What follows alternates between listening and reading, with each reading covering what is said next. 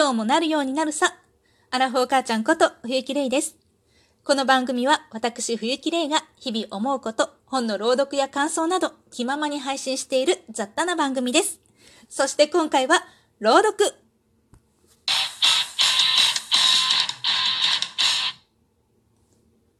お金とピストル。夢の旧作。泥棒がケチンボの家へ入ってピストルを見せて、お金を出せと言いました。ケチンボは、ただお金を出すのは嫌だ。そのピストルを売ってくれるなら千円で買おう。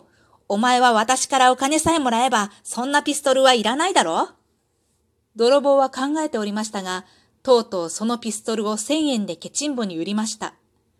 ケチンボは泥棒からピストルを受け取ると、すぐにも泥棒を撃ちそうにしながら、さあ、そのお金ばかりでない。他で盗んだお金もみんな出せ。出さないと殺してしまうぞと怒鳴りました。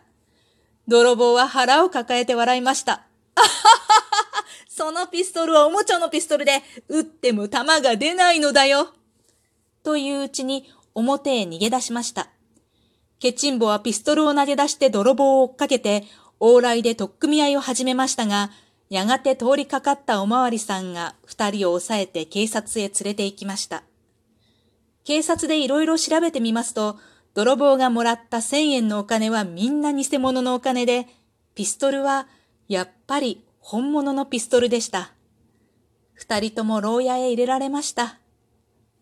おしまい。